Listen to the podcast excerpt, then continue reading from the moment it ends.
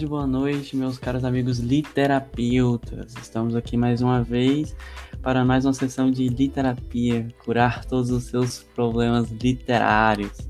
Meu nome é Juan, eu sou acadêmico de psicologia pela Pontifícia Universidade Católica de Goiás e hoje aqui com a presença ilustre dos meus dois amigos, primeiramente Isadora. Olá, eu sou Isadora, acadêmica de Engenharia Elétrica do IFTU Campus Palmas e eu também faço curso de Filosofia na Nova Acrópole. E o Heitor. Fala galera, para mais um episódio aqui. Meu nome é Heitor, né, Juan? É, hoje nós vamos falar desse livro fantástico. Eu sou acadêmico de psicologia pelo CEUP Ubra e também faço meus garranchos ali no direito na Unitins. Primeiramente, a primeira poesia que a gente traz aqui na página. E acho que está sendo bem interessante, vai dar pra gente tirar muita coisa filosófica aí desses outros jeitos de usar a boca. Good evening, ladies and gentlemen. We're tonight's entertainment.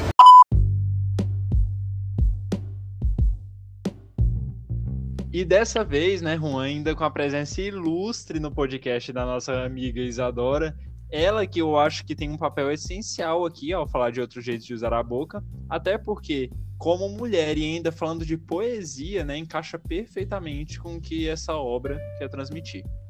É verdade, é uma conexão muito grande, né, entre falar de algo que pode trazer o amor e a dor através da poesia, que é uma coisa bem assim, como eu posso dizer, bem divina, né? Então acho que as duas coisas se encaixaram muito bem nesse livro. E é um livro interessante que ele traz basicamente tudo que é poesia, dor e amor.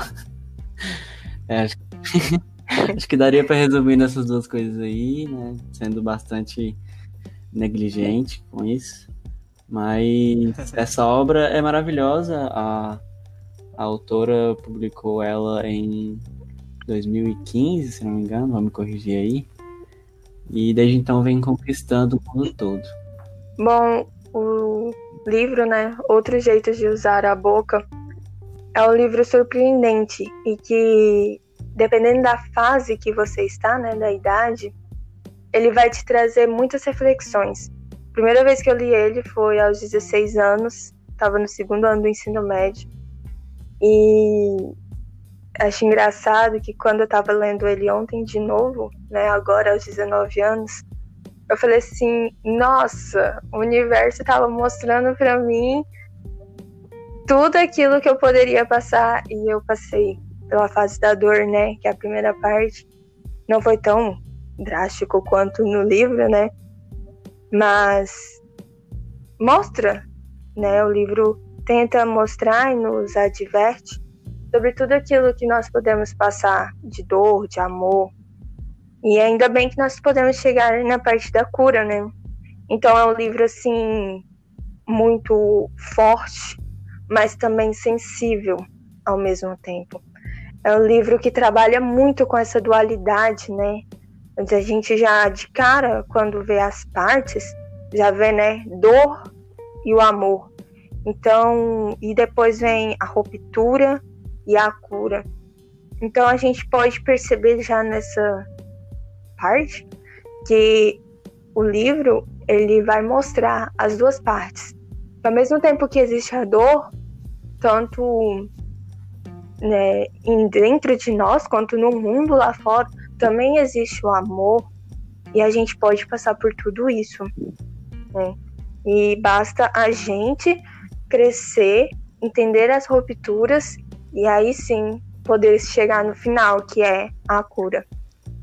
E eu acho perfeito, inclusive, você comentar, Isadora, que a primeira vez que você leu esse livro foi aos 16 anos, né?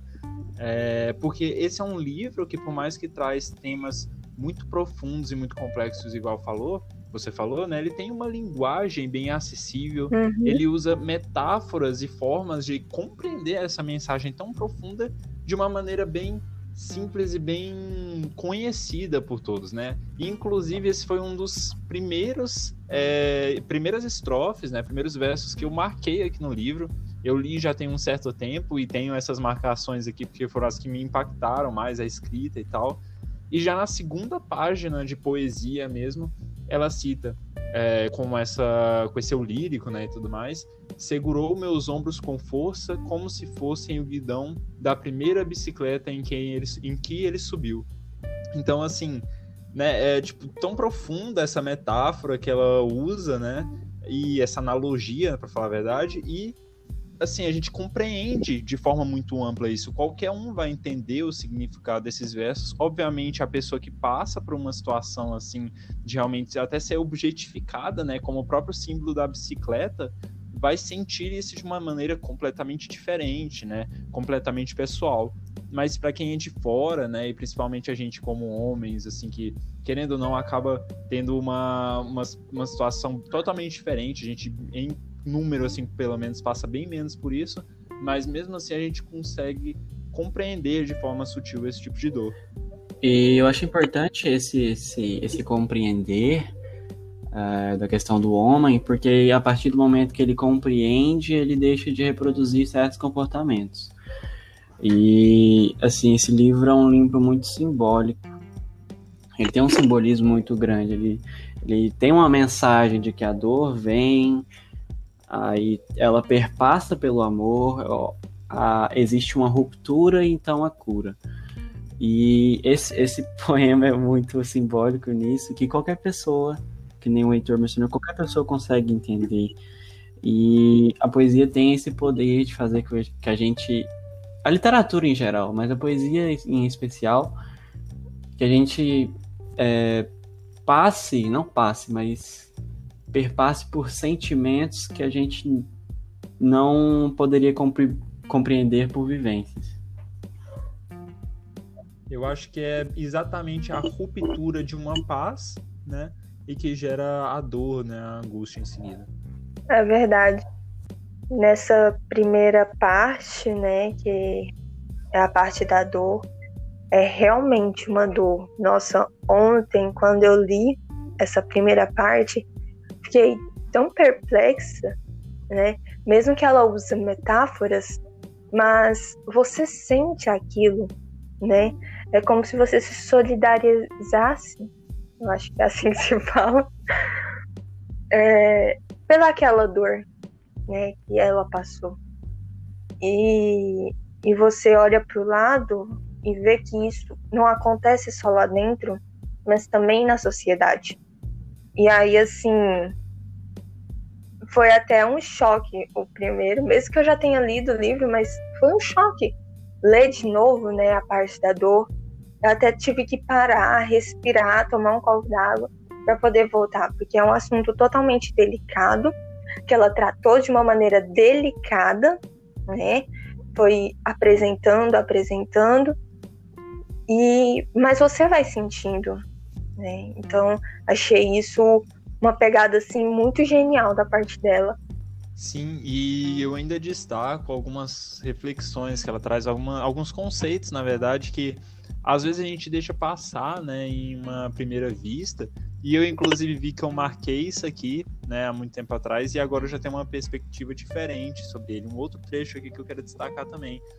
Que ela fala sobre o pai, né? A figura paterna como a primeira figura masculina em que ela vai buscar algum tipo de carinho, de afeto. E ela cita: Ele deveria ser o primeiro homem que amou na vida. Você ainda procura por ele em todo lugar. E aí, né, Juan? a gente que faz psicologia já até consegue puxar umas referências daí também. é, exatamente. É, assim, em relação, em relação com o pai, é, agora trazendo para psicologia mesmo, a relação com o pai é, é, o maior causador de, de transtornos psicológicos. E assim, você num, num país, trazendo para o Brasil, um país onde é, acho que 14 milhões de, de crianças não têm pai, assim, pelo menos no, no documento. E, e quantos pais estão ali estão no documento, mas assim, são tão ausentes que a, a diferença que eles fazem é nenhuma. E é, é o exemplo, tem outro poema aí que ela fala que para os pais não ensinarem as filhas confundirem é, a, raiva com amor, porque ela vai crescer e vai se relacionar com homens é, meio que buscando essa relação que ela teve com o pai também. Exatamente. Fala aí, inclusive, É, a- trecho aqui, né? Que grita com ela por amor, você ensina a confundir raiva com carinho. Eu achei isso sensacional. Mas adoro. É verdade, depois fala do da parte alcoólatra, né?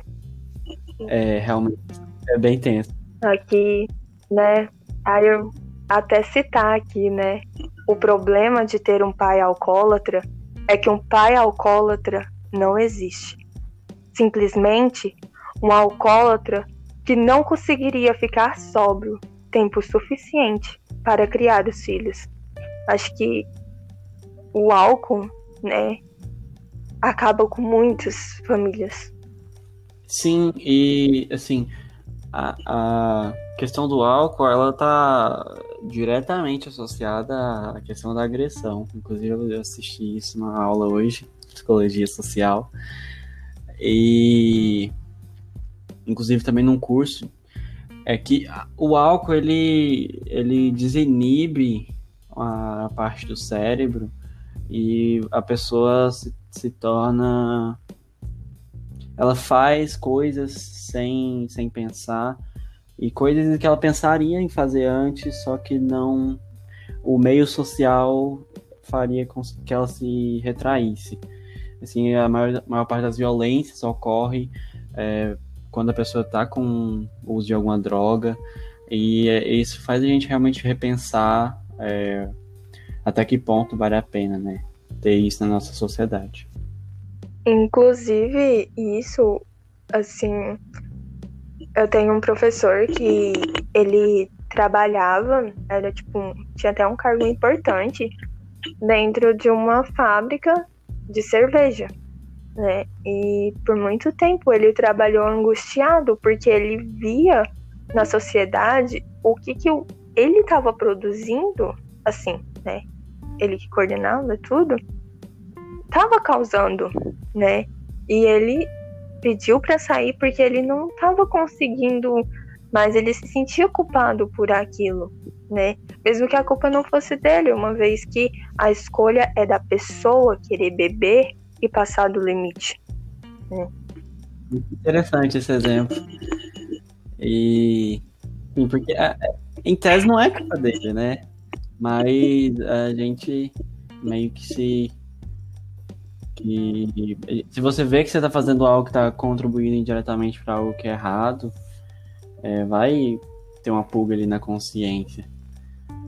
E outro poema interessante que eu queria citar Sim. aqui, fala sobre. Ela fala, quer dizer, sobre o amor, a paixão dos pais. É, não sei dizer se minha mãe está aterrorizada ou apaixonada pelo meu pai. Parece tudo a mesma coisa.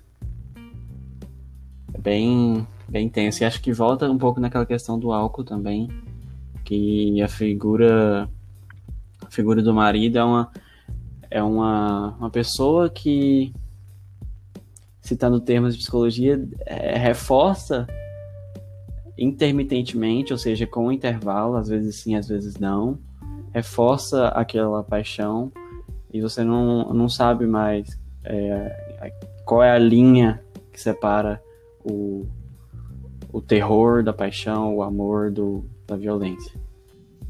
E, e também o- as consequências desse relacionamento para essa criança, né, Juan? Porque ela vive uma situação de um relacionamento que ele não é saudável e ela confunde a, a sensação de amor com desprezo, de carinho, com violência, né? Isso se torna uma coisa sem limites para ela, né? Vira uma, uma linha tênue que separa o amor e a violência ou a- o relacionamento abusivo. E isso, para o desenvolvimento da criança ao longo dos anos, vai realmente criando uma sensação de insegurança dela com relação aos demais, né? Ela não vai ter a confiança de depositar é, seus segredos ou mesmo o seu carinho temendo ao mesmo tempo uma, uma violência vindo dessa outra pessoa.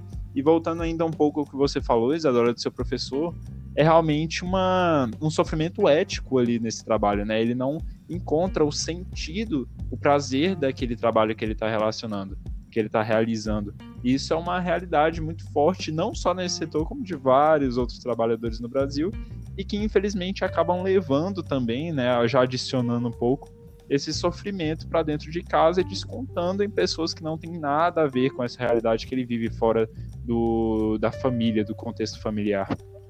Voltando um pouco, né, que o Juan havia comentado antes, né, que o pai é o nosso primeiro amor, né, a primeira pessoa que é a figura do homem dentro de casa. E não só o pai como a mãe, né?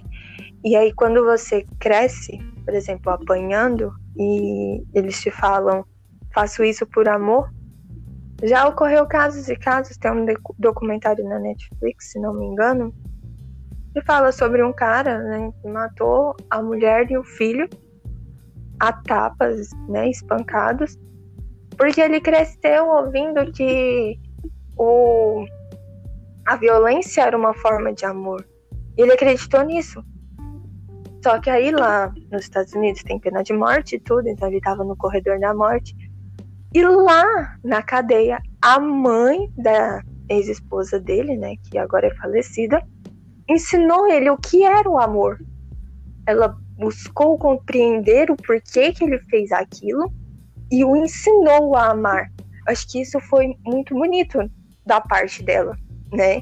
E você vê o que um um comportamento pode gerar numa pessoa, ocasionar, né, uma frustração e num crime muito grave. É, Exatamente, a pessoa vive a vida dela com essa lógica, né? E é uma, uma situação assim inédita, não inédita, mas inesperada, né? A própria mãe da vítima sentir a, essa compaixão, digamos assim, né, para contornar esse problema de quem foi o agressor, né, inclusive da, desse caso. E são situações difíceis de ver, inclusive a gente tem que, por mais que, que é difícil, né, a gente nunca vai negar isso, uma, uma mãe ajudar o, o agressor de sua filha, né, o cara que matou sua filha, inclusive, mas a gente tem que sempre treinar essa ética, essa responsabilidade de com todos os demais também entender, né, esse lado. Infelizmente, que não foi uma, uma simples escolha dele, foi uma coisa que ele foi ensinada desde, desde que ele era criança, né? Isso é uma coisa bonita, por mais que complicada também de se ver. É, sim. A questão da, das pessoas internalizarem isso, fazerem com que aquela seja a realidade delas. É, eu acho muito interessante porque é, a maioria das pessoas que estudam psicologia começou a estudar por causa disso. Assim, queria entender o porquê que certas pessoas fazem tal coisas, por que, as pessoas são diferentes, por que, que certas pessoas matam os outros, por que, que certas pessoas cometem é, crimes, assim, hediondos, né, assim, violentos. E tá tudo na história de vida da pessoa, né, tudo que você... Todo agressor que você for olhar, geralmente apanhava do pai, apanhava da mãe, a mãe queimava cigarro na pele dele, é, não justificando, longe disso, mas assim, você culpabilizar alguém não vai deixar que aquilo aconteça com outras pessoas. É preciso parar esse ciclo. Que nem um documentário que eu assisti sobre sobre a constituição da masculinidade é, chama The Mask You Live In, a máscara em que você vive, e fala sobre a construção do homem enquanto ser violento que objetifica a mulher, que consome tá, tantas horas de pornografia por semana, que, que criança, saca? Tipo, essas crianças estão sendo criadas para serem esse tipo de homem. Não, não é uma coincidência, não existem tantos homens violentos. É, é uma coisa, é um um projeto, mas não no sentido de que é um projeto de alguém, mas é uma coisa que acontece por um motivo. E a gente reconhecer o motivo é, acho que, tão importante quanto a gente culpabilizar os culpados pelas violências. Sim, isso é um ciclo, né? Pais ensinando para filhos, filhos ensinando para seus filhos e assim por diante. E por mais que a gente entre naquele paradoxo, paradoxo da, da tolerância, né? De que quanto mais eu tolero alguma violência, mais a violência aumenta, a gente não tem nem que tolerar, não seria essa palavra, mas compreender de fato as causas dela e buscar contornado pelas maneiras adequadas, né? Até porque eu gerar mais violência, principalmente em relação a pessoas que viveram toda essa lógica abusiva desde a infância, não vai solucionar o problema. No máximo, eu vou reprimir por um determinado tempo, mas ele vai se perpetuar né, pela nossa sociedade. É, isso acaba machucando muito, né? Não só a pessoa que vai sofrer por consequência dessa criação, mas também a sociedade por completo, né? Porque querendo ou não, tudo que você faz tem um reflexo social, né? Se você dá um bom dia, a pessoa já te fala, já te olha, né? Com tipo, nossa, ela me deu um bom dia, mas se você também gritar, ela já vai falar assim, meu Deus, então é tudo uma questão de de sentimentos, né, e que refletem em vários campos sociais. Então, vendo nessa criação onde os homens objetificam as mulheres e isso vem virando um ciclo vicioso, faz com que nós né, tenhamos medo até quando é, temos um relacionamento bom e saudável, né? a gente fica com aquele pé atrás de que, ai meu Deus, será que ele vai machucar ou não? Mesmo a gente vendo que aquela pessoa não é o tipo de, podemos denominar assim, né, entre aspas, homem tóxico. Então, acho que essa primeira parte fala bem disso e eu não lembro aonde que tá o poema que, não, que ela fala sobre isso também. O primeiro poema da parte amor é Tenho tanta dificuldade de entender como alguém pode derramar sua alma, sangue e energia em alguém sem pedir nada em troca. Tenho que esperar até ser mãe. Essa simbologia do amor de mãe, para mim, é o amor mais profundo que existe é o amor de mãe. Porque a mãe ama incondicionalmente, né? E a gente às vezes nem tanto não conseguimos fazer isso, né? E como ela disse, eu acho que é meu sentimento também, né? Tenho que esperar até ser mãe para compreender essa doação. E quando ela abre falando isso, eu imagino, né? Que ela queira mostrar que a gente tem que ser assim também. Amar o próximo sem esperar nada em troca e, e viver, né? Em conjunto, em sociedade, de uma maneira mais tranquila e ética. Sim, eu acho que a gente tem que entender esse mãe, por mais que ela sim se referiu à mãe do lado materno mesmo e tudo mais, mas eu acho que a gente tem que buscar diariamente entender esse mãe como qualquer pessoa, né? Como qualquer pessoa que, por mais que a gente nem saiba, pode estar passando por necessidades emocionais, né? Uma fragilidade que com um carinho básico, né? Um bom dia, igual você citou antes, resolvem muitas coisas. Essa preocupação de saber, pelo menos, que tem alguém que presta atenção em você pela menor, tipo, quantidade possível, menor escala possível, mas ainda tem alguém ali. E eu acho que a gente pode estender esse conceito, né, para esse tipo de interpretação. É, sim, eu, eu, eu sinto que eu nunca vou ter o prazer de ser mãe, né?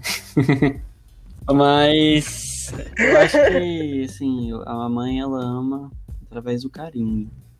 E por mais que o, o carinho que a gente possa ter para com as outras pessoas possa não ser tão grande quanto das mães, a gente pode é, demonstrar essa esse amor, né?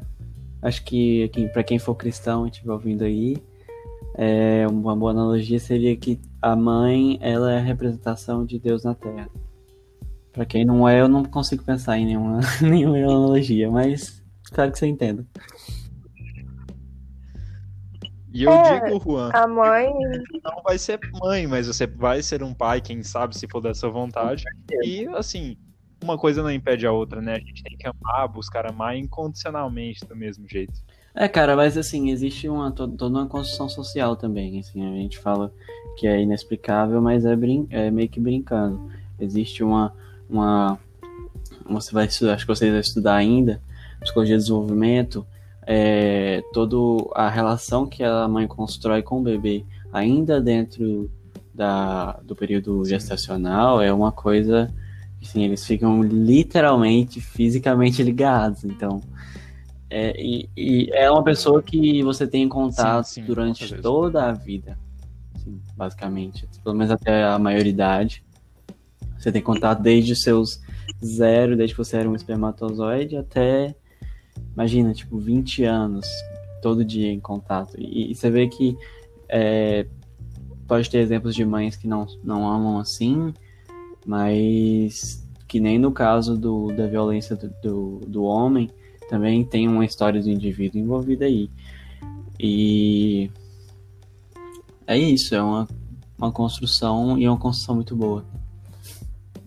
É verdade. E logo após, assim como a gente tinha comentado antes de gravar o podcast, o livro ele é cheio de poemas que cada um tem o seu significado, mas que tem conexão com os outros, né?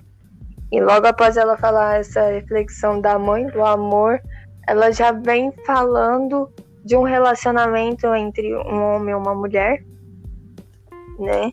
Aqui dá para entender. E aí ela vai falando como que seria esse amor, né, numa relação. E um dos trechos mais bonitos que ela fala, né, que eu acho que isso é imprescindível é, para que se tenha uma relação, né, que é você ter o amor próprio para depois conseguir amar o outro. E ela fala: Ele tocou meu pensamento antes de chegar à minha cintura, meu quadril ou minha boca. Ele não disse que eu era bonita de primeira. Ele disse que eu era extraordinária. Como ele me toca. Então, assim, essa conexão entre mente e coração e a parte sexual é importante ter esse equilíbrio, né? Para que talvez assim possamos chegar ao amor que ela havia dito Eu até antes. arrepiei aqui. É, sim, perfeito. Eu acho que esse. Assim, todo amor é importante, né? É, eu acho que fugir também dessa objetificação, porque nós somos muito ensinados, assim, pela sociedade em geral, a, a objetificar os outros. Eu falo, assim, isso acontece mais nos homens, mas também um pouco nas mulheres, assim, na sociedade como um todo. É, essa objetificação, assim, é, a primeira coisa que você fala pra uma pessoa é que ela é bonita e você acha que esse é o maior elogio que ela pode receber. É que você, você às vezes não pensa, mas você pode falar tantas coisas, pode falar das características que ela gosta dela mesma, de falar das coisas que do bom gosto e música que ela tem. São formas que a gente tem que pensar no dia a dia de lidar com as pessoas da forma mais carinhosa possível. Você falando aí, Juan, eu só lembrei daquele meme. A menina fala que tá com febre, o cara. Não fica com febre, não, você é bonita. É, é tipo, tipo aquele outro lá. E a menina vai no, no terapeuta e fala, tô com depressão. Aí fala, nossa, mas você é tão linda. Tô curada. Puxando o que você disse aí ainda, Isadora, e ela comenta exatamente isso aqui nos trechos atrás, na parte da dor, inclusive, ainda, né? Ela fala, transei, ela disse, mas não sei como é fazer amor. Então mostra, tipo, o que que é realmente uma relação sexual ali puramente física, e uma que às vezes não precisa, não necessariamente ter um envolvimento emocional, mas que realmente tem uma valorização de quem que ela é e não só só com uma satisfação realmente ou uma, objetif uma objetificação, igual você comentou. Sim, por isso que eu até comentei, né, nessa conexão de pensamento, coração e a parte sexual. Acho que tem que ter toda essa conexão. E ademais, a gente precisa estar tá com todos na filosofia, né? Todos os veículos conectados e bem equilibrados, né? O físico, o energético, o, a parte mental e espiritual. Então tem que estar tá tudo bem equilibrado para a gente conseguir, talvez assim, né, ter uma relação mais saudável. E que nos, os dois, na parte que você fala, né, na hora da transa, tenha a satisfação, tenha o prazer mútuo. Eu acho que isso é importante. Sim, Isadora, eu ainda, ainda adianto, adiciono, aliás, né, um pouquinho do que você tinha falado antes da questão de ele dizer que eu era extraordinária, né? E o trecho logo em seguida, o poema logo em seguida, ela fala: Estou aprendendo a amá-lo, me amando, né? Então, assim, através dessa realização do outro, né? Eu estou realmente elogiando o outro por quem ele é, por quem ela é. Eu aprendo a me amar e me amando eu amo de volta. Então, é bem bonito, né? Assim, poético literalmente e bonito pensar dessa maneira em relação É, ao... sim.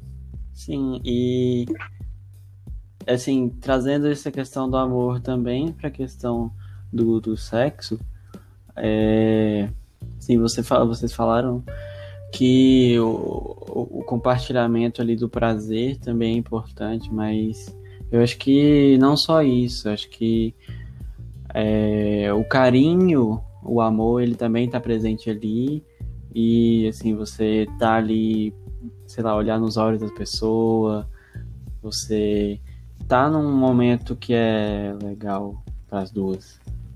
É igual o povo fala, né? É, o que é sexo perto de um momento de assistir Naruto. Mas assim, é, eu acho, pra mim, né, o sexo é só mais uma parte, né? é um adicional, é um bônus. Acho que essa conexão de você poder ficar sentado numa boa conversando é muito mais importante do que o ato em si, né? Igual nos versos abaixo ela fala: Não quero ter você para preencher minhas partes vazias. Quero ser plena sozinha.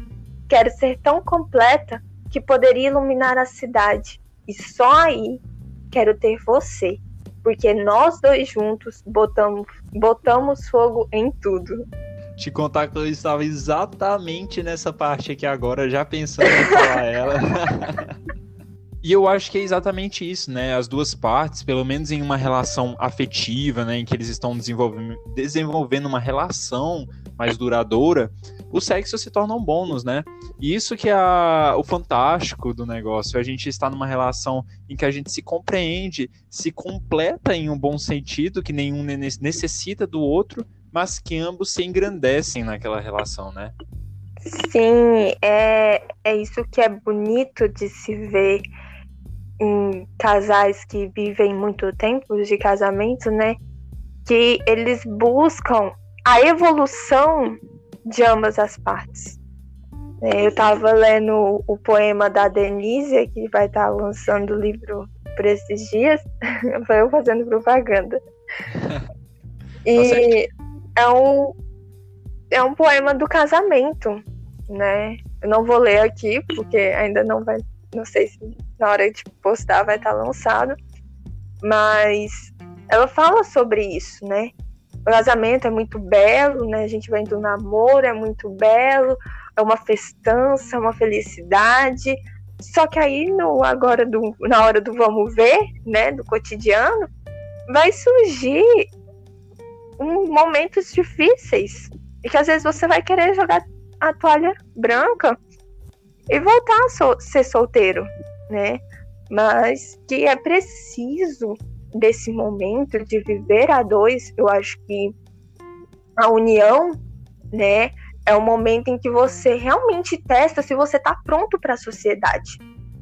Porque é ali na vivência a dois que você pode explorar suas, seus pontos fortes e fracos e tentar compreender, né, ser, ter uma relação consciente, resiliente e mais prudente, né, para que o amor possa é, se engrandecer e tá ali presente Muito em tudo. bonito isso que você falou. Emocionei aqui. E eu acho que ela ainda tem um outro verso aqui, né? Que ela fala. Que ela resume bem essa mensagem que ela, que ela quer transmitir, né?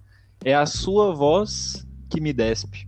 Volta muito, vai muito ao encontro daquilo que você estava falando antes, os elogios, né?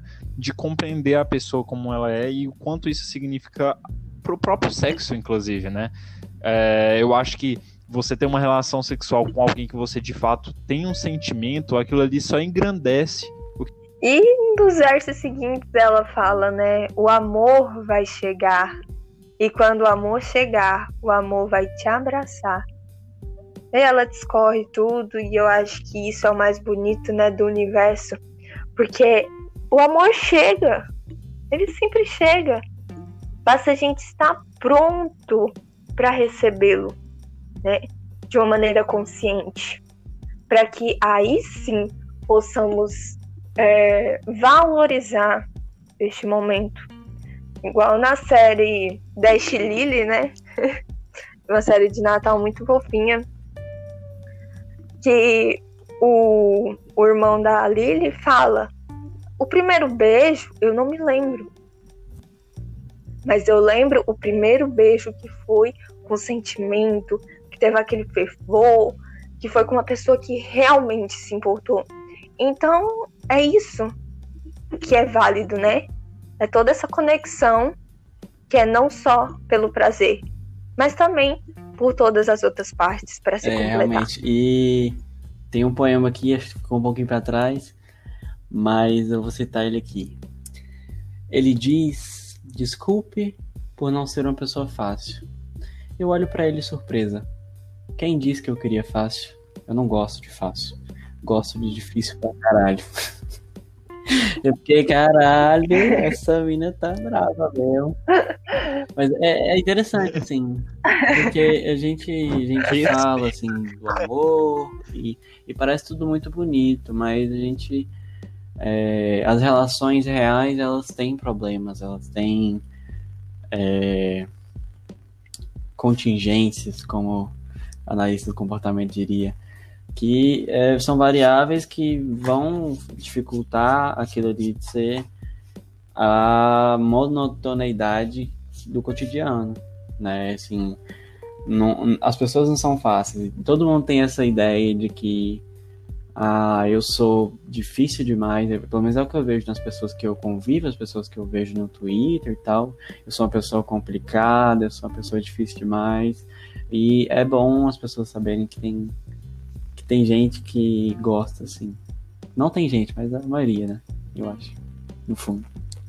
Essa parte de complicado me lembra muito um, uma frase que é popular, né? Que é o amor é um mar de rosas. Eu gosto muito de simbolismo e aí eu vejo que, tipo, realmente o amor é um mar de rosas. Uma hora ele tá Você calmo, mas outra hora ele tá enfurecido. E aí vem todos aqueles efeitos, o barco vira e a gente tem que voltar, né? E buscar a calmice de volta. Relacionamento é uma prova de resistência. O bom dela é que você vai ter sempre alguém ao seu lado, entendeu? Pra passar por tudo isso junto. Então, acho que é, é uma referência boa. Eu tava até brincando esses dias com minha namorada, né? E eu acho que é exatamente isso. A gente passa por momentos de baixa, momentos bons, momentos que não são necessariamente ruins, mas são difíceis, trabalhosos entre os dois. E, obviamente, a gente tem que buscar tirar o aprendizado de cada um deles, não criticar um ou idolatrar os momentos bons e menosprezar os ruins, porque todos eles têm algo a oferecer. A gente só tem que se enriquecer com esses momentos. Pois é, e bem nesse momento eu acho um trecho que fala exatamente sobre isso.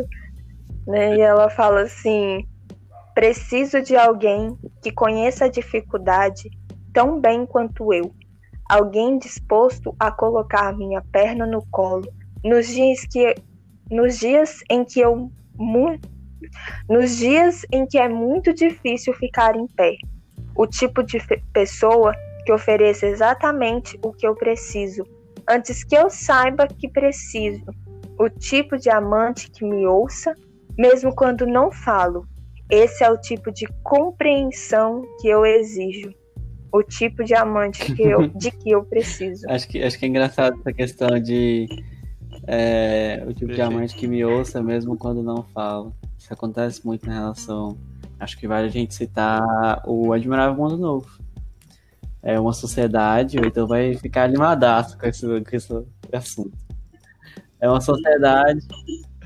Eu amo fala, vale citar Admirável Mundo Novo. Eu já arrepio aqui, já ah, até direito na cadeira. aí pra preparar Livro fantástico. é, é, um, é um livro que ele traz uma sociedade em que a ideia de amor é abominável. E a gente percebe que Amor é tanto uma construção social e a, e a idolatria ao amor também é uma construção social e é uma construção social, construção social ótima, né? Porque assim a gente consegue saber, estabelecer relações. Hoje tá difícil. E assim a gente vive em sociedade, né? É, só que isso gera também o ódio, porque são duas faces da mesma moeda.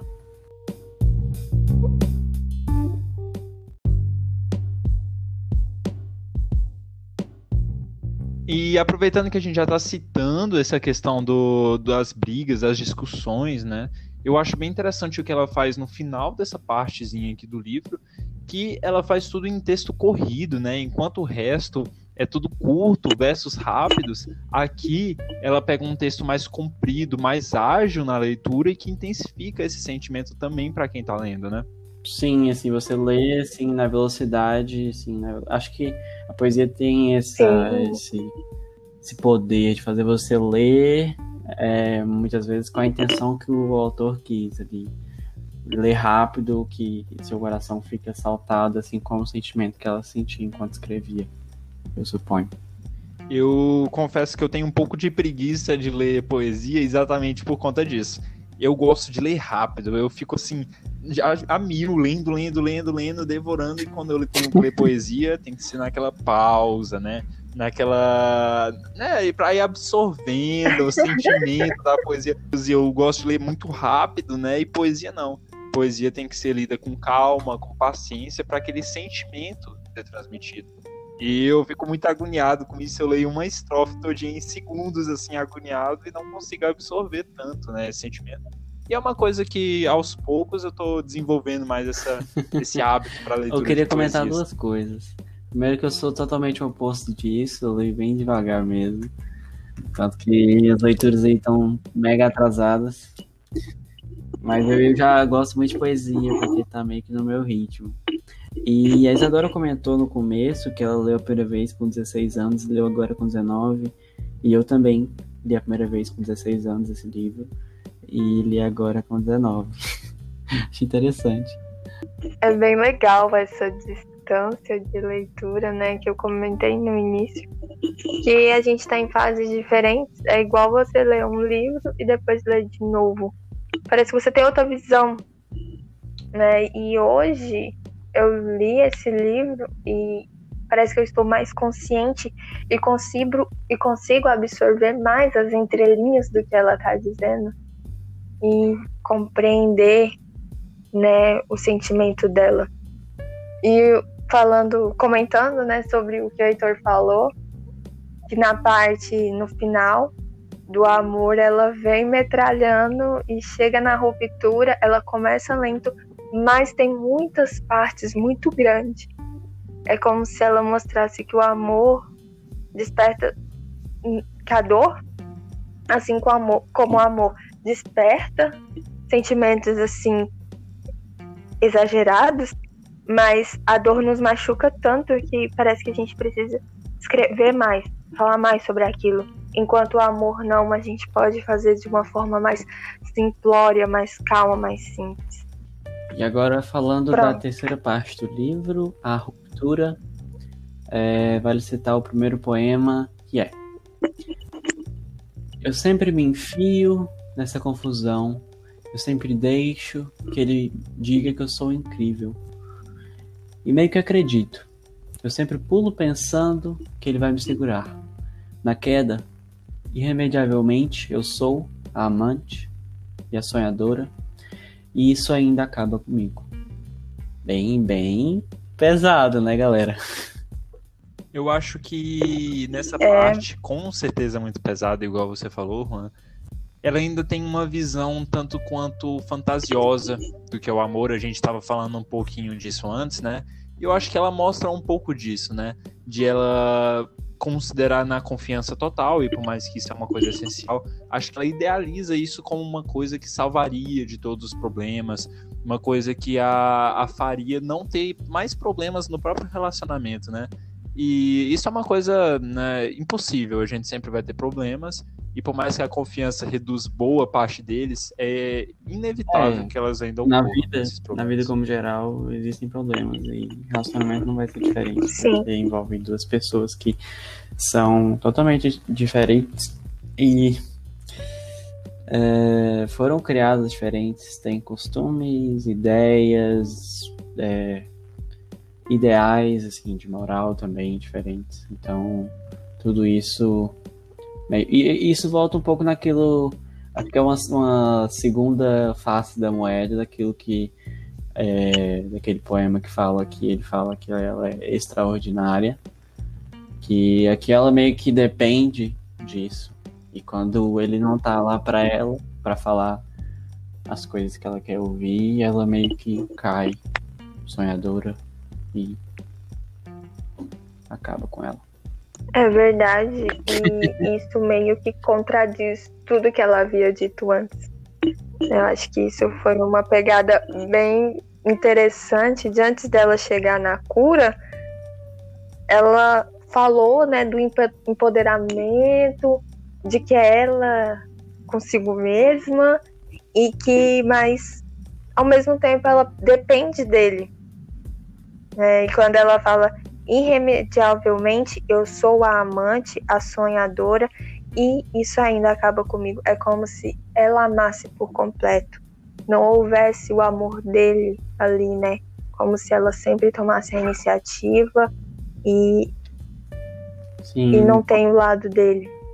Como se ele não se doasse também. E aí isso que, que fala, né? E aí vem a imagem do trampolim. E isso desgasta muito. Não só É, a, a imagem da sonhadora como se a reciprocidade fosse realmente só um sonho.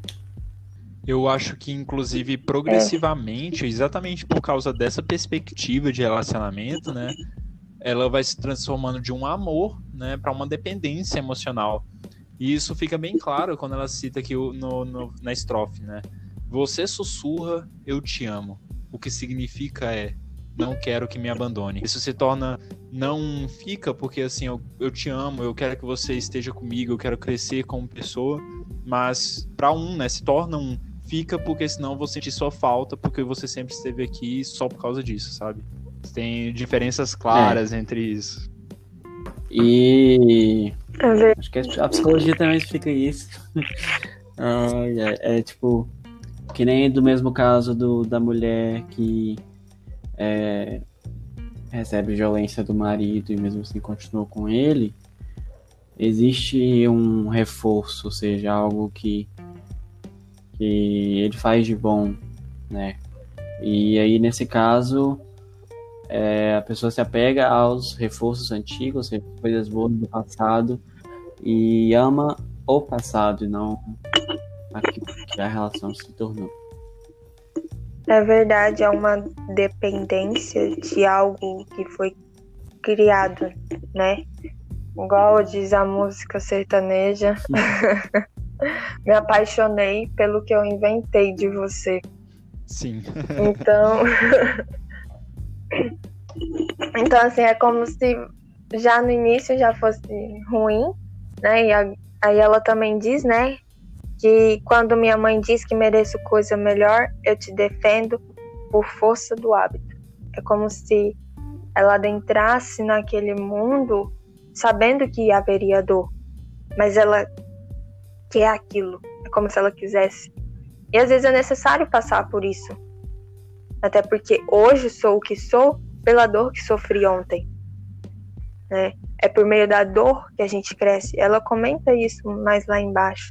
A gente precisa da dor para crescer. Né? E antes, ela falava de todo o empoderamento de que ela se, se vale sozinha do amor próprio, mas mesmo assim ela teve um desgaste na relação logo em seguida, né, do, do roteiro do livro. E aí você vê o tanto que é necessário um amadurecimento por meio do, da vivência com o outro, né? Mesmo que aquilo te devaste, mas a gente precisa passar por isso. Sim. E eu acho exatamente a, a fuga desse tipo de coisa, né, vai transformando esse relacionamento que ela mesma própria cita, né? Aquele relacionamento que era eu te amo, né, porque você me faz, minha, eu mesmo me amar, o amor desenvolve o amor próprio em mim mesmo, se torna uma coisa que ela também comenta, né? Ela fala: "Eu não fui embora porque eu deixei de te amar. Eu fui embora porque quanto mais eu ficava, menos eu me amava. Então se tornou o oposto disso. E é, acho que quando a gente foge da realidade, né? Foge da, das dificuldades que realmente tem, é esse tipo de Esse- coisa que acontece, poema- né? Esse poema é bem tenso, velho. Eu falei, caralho.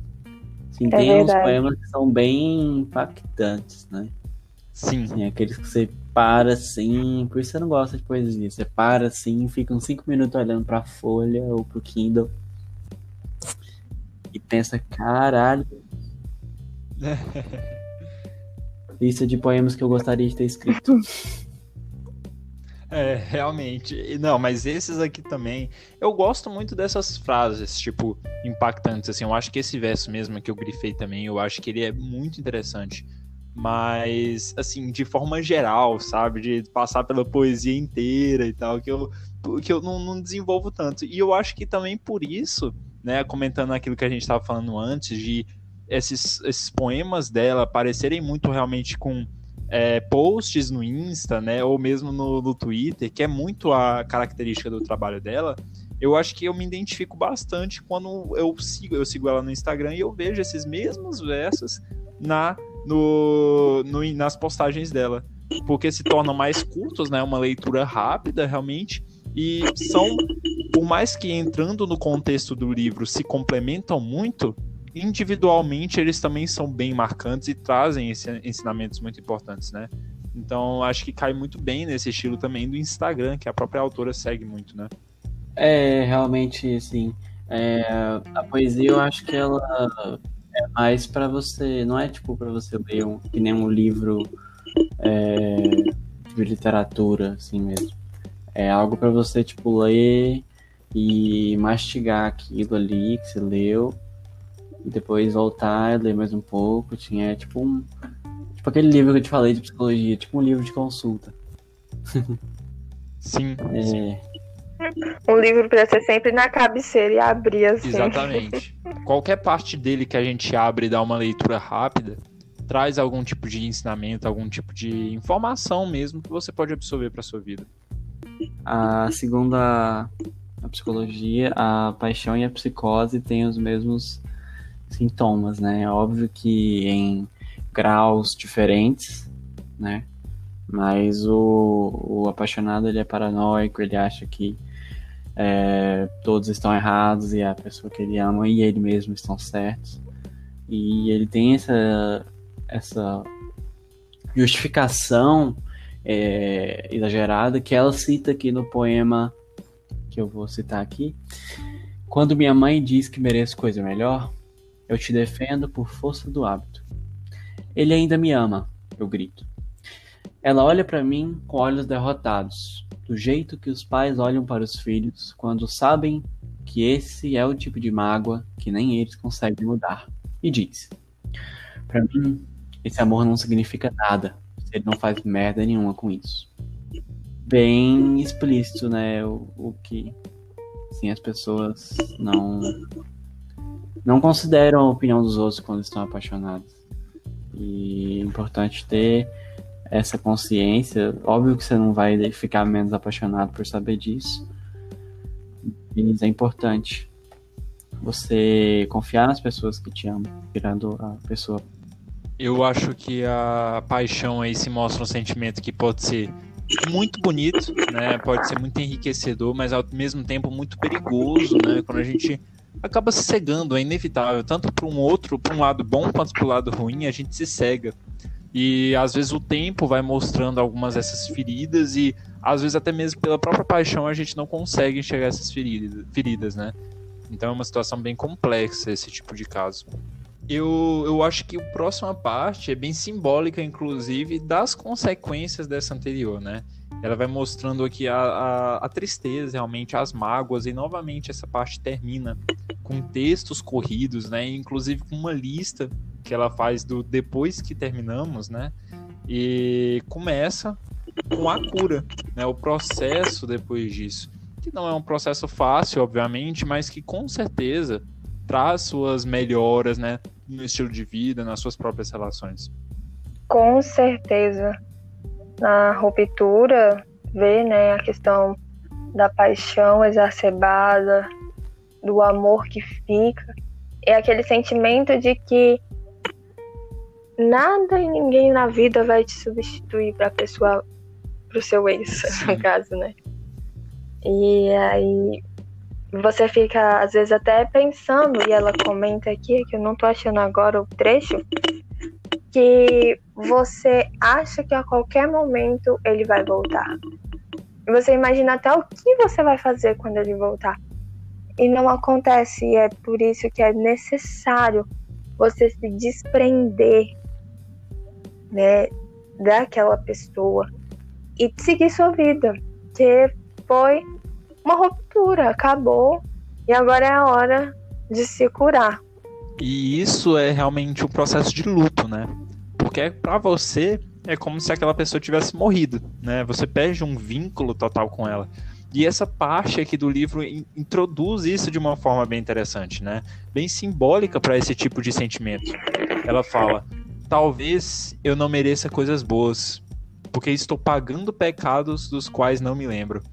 É aquela clássica sensação de estar sentindo muito sofrimento, muita dor e achar que talvez isso seja por algum pecado que você cometeu, algum erro e que de certa forma você mereça aquilo. Você se pergunta incessantemente: será que eu mereço isso, sabe? Será que eu, eu não devia ter lutado mais? Então acho que isso sintetiza muito esse próprio Sim, período. com certeza. É, a questão para você se curar, você tem que deixar doer, né?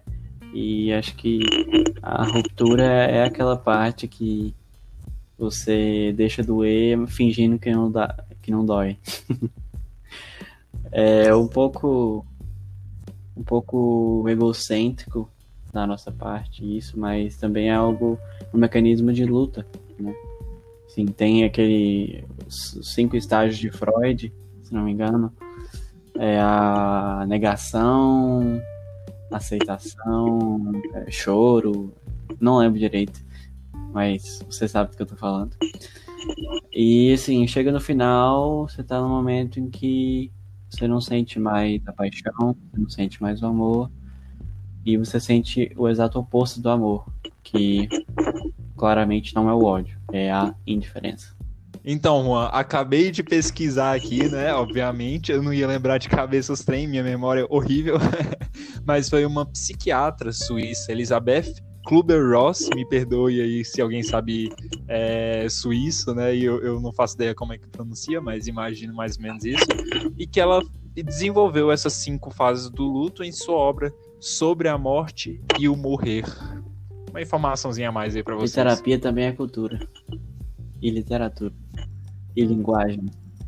Eu acho que toda essa parte do livro, né, da cura, é quase que como um manual mesmo de como você deve buscar se sentir, o que na, quais armadilhas você não pode cair nesse tipo de fase, né? E para quem ainda não viveu isso, é bem simbólico, né? A gente entende uma parte do que é essa dor. Para quem já viveu, se identifica muito e, pra, e eu acho que para quem está vivendo é realmente um abraço que a própria autora dá em apoio, em confiança e segurança que essa pessoa vai ter.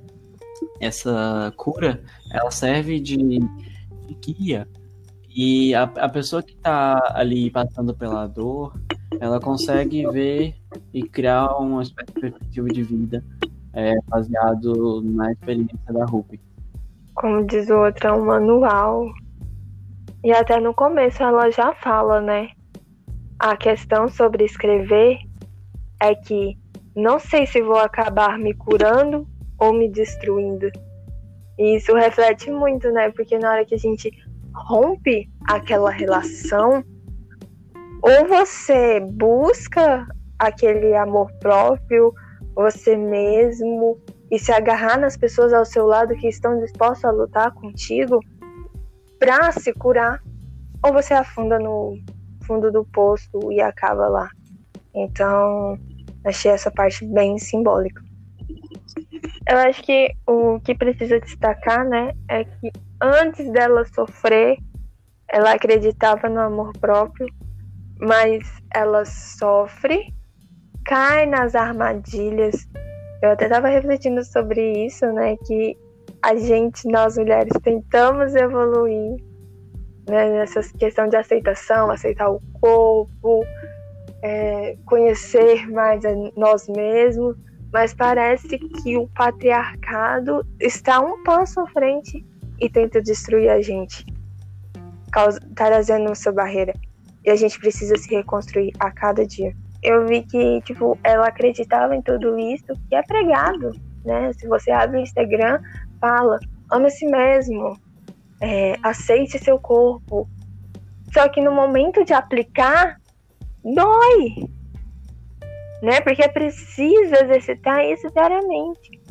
E aí só depois desse falso amor, dessa dor, depois da ruptura, a gente consegue refletir e aí sim aplicar esses, esses mantras, né? Eu acho que é tipo um mantra de que eu me amo, eu sou linda, eu sou mais eu, e aí sim a gente conseguir falou, se autoafirmar em sociedade. Essa, essa construção da mulher na sociedade, ela vem muito estigmatizada. Tem até um livro que eu quero muito ler, que eu tava querendo comprar, mas me segurei. Chama O Mito da Beleza, da Noemi Wolf, se não me engano. Ele fala basicamente, eu não sei muito porque eu não li ainda, é claro, mas é basicamente a construção da beleza construção é, do, do sentimento assim, de inferioridade das mulheres para consigo mesmas, da, para com as outras mulheres e em relação aos homens também. E até voltando na parte anterior, né, quando ela fala da ruptura, ela fica falando: "Ah, a próxima não vai ser como eu, você vai sentir falta", né? E eu acho que isso também acaba matando um pouco né, do movimento feminista, porque a gente busca as mesmas coisas, mas a gente está sempre julgando a amiguinha do lado. É, Eu acho é... isso uma hipocrisia. Os seres humanos são repletos de é, muitas hipocrisias. A gente tem que buscar se livrar delas. Mas a gente meio que é criado a competir, tanto homens a competir com homens e mulheres a competir entre si também. E que nem você falou, a gente tem que desconstruir essas ideias, esses conceitos, é, ter uma, uma luta interna. É, e eu acho que resumindo bem esse livro, é, para mim esse livro ele fala muito da dor e que é só por meio dela que a gente cresce. É só que ainda que a gente levanta uma criança, ela só aprende a andar caindo, né? Então, eu acho que é isso. É, nós, não só nós mulheres, como homens também, até porque há homens que sofrem, né? Nós temos que nos autoafirmar, eu vejo assim de maneira positiva, de se amar para poder e nos compreender para poder compreender o próximo e assim ter uma convivência saudável, não só um relacionamento entre namorado ou casados, mas também com um colega ao lado, né, com um amigo.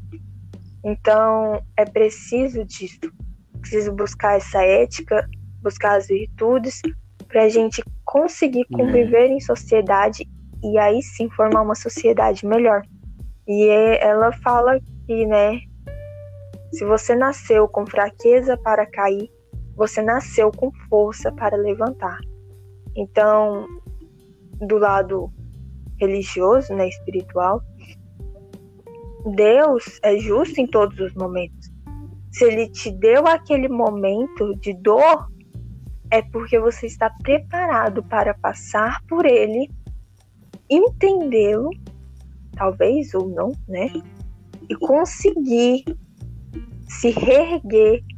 E eu acho, Juan, né, que puxando um pouquinho desse coisa do preparo que você falou, acho que na verdade o preparo aí é muito mais você estar aberto àquelas, àquela vivência, né, mesmo que ela seja algo desagradável, viver, né, se preparar nela mesmo, sentir aquilo e aprender com aquilo, né, trazer os ensinamentos que ela tem a oferecer e aceitá-la, por mais que desagradável que algumas coisas pode ser, e dependendo da situação, lidar devidamente com, essa, com essas, essas problemáticas, né? Isso tudo incrementa muita gente e eu acho que esse é o centro de tudo que ela quer transmitir aqui, o aprendizado que a gente pode retirar de vivências, por mais degradadoras, né, degradantes da imagem que da nossa imagem que elas possam re refletir, representar. Why is the rum always gone?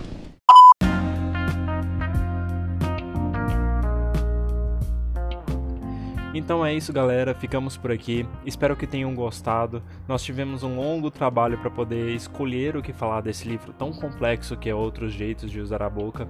Espero que você tenham gostado desse produto final. Infelizmente, a, a Isadora mais o Juan não conseguiram estar aqui para essa conclusão. Tivemos alguns problemas de áudio que solucionaremos para os próximos episódios, mas agradeço por eles a participação de vocês aqui até agora e espero o, o compartilhamento de vocês para os amigos amigos ou para quem vocês julguem que tem algum tipo de interesse nessa obra. Ficamos por aqui e até o próximo episódio. Babies don't sleep this well.